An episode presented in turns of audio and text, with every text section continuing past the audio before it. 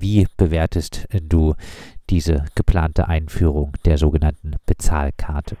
Also die Bezahlkarte greift in verschiedene Grundrechte ein. Einmal in die allgemeine Handlungsfreiheit der Person, in die Selbstbestimmung und auch in die informationelle äh, Selbstbestimmung der Person, weil es tatsächlich mit der Bezahlkarte möglich ist, äh, viele Dinge einzuschränken. Äh, man kann über die Bezahlkarte bestimmen, ähm, in welchen Geschäften eingekauft werden darf oder zum Beispiel, was Sie ja auch äh, planen und auch sagen, äh, über die Bezahlkarte wäre eine Überweisung in die Herkunftsländer nicht denkbar. Und dann kommt noch dazu mit der Bezahlkarte, dass ein sogenanntes Geofencing möglich ist, das, eine, äh, das heißt geografischer Zaun. Die Bezahlkarte kann auch nur speziell in einem Landkreis einsetzbar sein, also nach einer gewissen Postleitzahl und außerhalb des Landkreises äh, kann die Bezahlkarte nicht eingesetzt werden. Das heißt, man kann da nichts kaufen. Das heißt, dann äh, würde die sogenannte Residenzpflicht äh, noch einmal äh, dadurch äh, sehr stark kontrolliert werden können. Also es gibt Kritik von Seiten des Republikanischen Anwaltvereins äh, an der Bezahlkarte oder von Netzpolitik.org.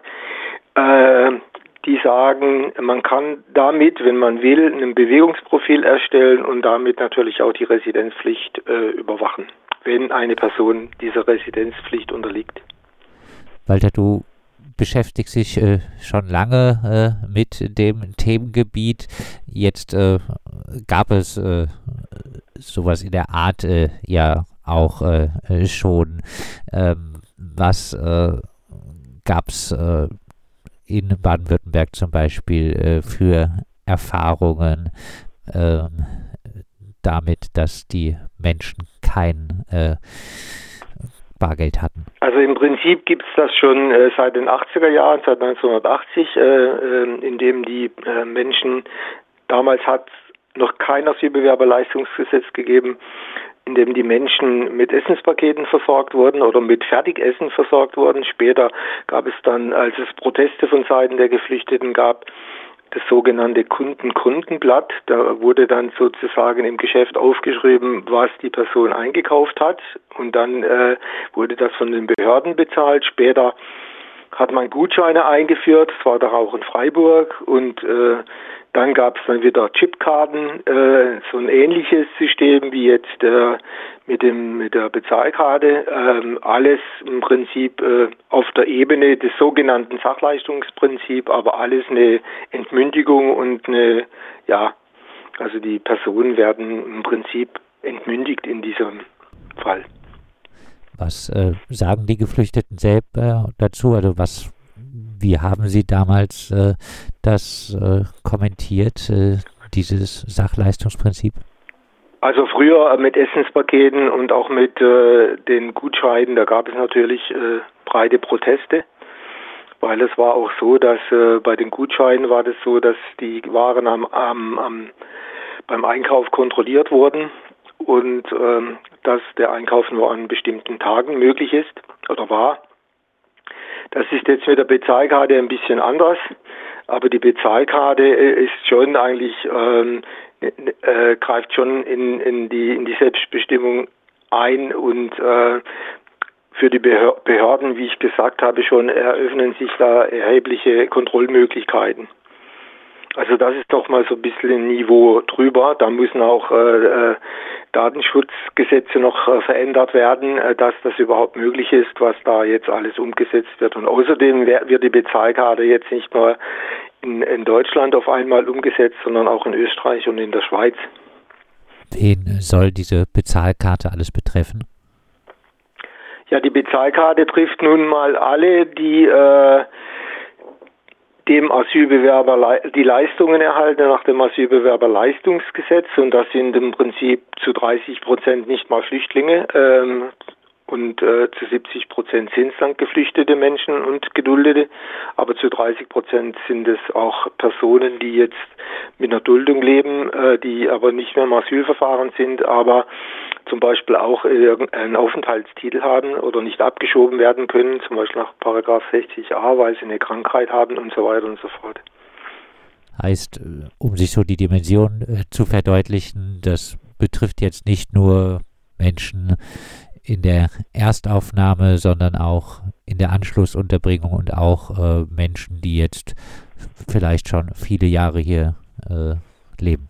Also ich denke, die, die in der Erstaufnahmeeinrichtung wird sich da nicht viel ändern, weil äh, die Sachleistung dort ja äh, auf äh, was das Essen und so weiter anbetrifft, äh, Unterbringung und so, das wird ja dort bereits in Sachleistung gewährt. Äh, es wird wahrscheinlich, äh, so wie es aussieht, das sozio-kulturelle äh, betreffen. Äh, das heißt im Prinzip eigentlich die das sogenannte Taschengeld. Wie sie das noch weiter kürzen, äh, das muss man mal abwarten. Die, die Bundesländer, die 14, äh, die haben sich ja jetzt mal auf den kleinsten Nenner geeinigt. Und zwar der kleinste Nenner heißt einfach, wir führen jetzt gemeinsam diese Karte ein und äh, sie überlassen das den einzelnen Ländern, äh, welche technische Nutzungseinschränkungen da äh, dann passieren. Aber man kann von Baden-Württemberg, denke ich, schon davon ausgehen, dass sie natürlich auch äh, entsprechend repressiv diese Bezahlkarte einsetzen werden. Was wäre deine Forderung im Hinblick äh, aufs Land Baden-Württemberg? Also grundsätzlich äh, fordern wir natürlich äh, eine freie Entscheidung, äh, wenn jemand eine Bezahlkarte möchte oder nicht. Und dann wären natürlich äh, unsere Forderungen, wenn schon eine Bezahlkarte und man kann das nicht verhindern, dass auf jeden Fall Bargeldabhebungen unein uneingeschränkt möglich sind und dass die Teilnahme am bargeldlosen Zahlungsverkehr gleichfalls uneingeschränkt möglich ist und dass die Karte nicht beschränkt werden darf, dieses sogenannte Geofencing auf ein Postleitzahlgebiet und dass kein Ausschluss bestimmter Waren oder Dienstleistungen damit verbunden ist mit der Bezahlkarte und die Sicherstellung des Datenschutzes und natürlich auch äh, nach wie vor Überweisungen möglich sind. Abschließend, äh, ihr habt auch äh, Vorschläge oder ihr richtet euch auch äh, an äh, Menschen, die sich solidarisch verhalten wollen gegenüber äh, den Betroffenen. Ähm, was gibt es an Möglichkeiten für solidarischen Umgang mit äh, dieser Bezahlkarte? Es gibt jetzt, äh, also es gibt jetzt schon auch Überleg Überlegungen bundesweit. Also das erste wäre natürlich, ähm, dass Anwälte sich da mächtig einbringen, entsprechende Widersprüche äh, formulieren. Also wenn die Bezahlkarte oder man muss jetzt auch noch dazu sagen, die äh, abgesenkten Leistungen nach dem Asylbewerberleistungsgesetz nach Paragraph 2, die wurden ja von 18 auf 36 Monate verlängert. Das heißt, die ganzen Personen bekommen dann einen Leistungsbescheid und gegen diesen kann man oder sollte man eigentlich Widerspruch einlegen. Und damit ist ja auch die Bezahlkarte verbunden, weil die Menschen bekommen ja auf drei Jahre diese Bezahlkarte wenn sie äh, Leistungen erhalten nach dem Asylbewerberleistungsgesetz. Also das wäre ein Schritt, dass man auf jeden Fall Widerspruch einlegt, dagegen klagt, zum Sozialgericht geht. Und der zweite wäre, dass man politisch dagegen protestiert. Und äh, das dritte wäre die konkrete Hilfe, dass man Geflüchtete unterstützt, mit ihnen einkaufen geht und ihnen dann für den Einkauf auch das Bargeld übergibt, damit sie ihre freie Möglichkeit haben, darüber zu entscheiden, wie sie das Geld ausgeben wollen. Das sagt Walter von Aktion Bleiberecht. Wir haben mit ihm gesprochen über die Kritik an der geplanten Bezahlkarte für Flüchtlinge für alle, die unter das Asylbewerberleistungsgesetz fallen.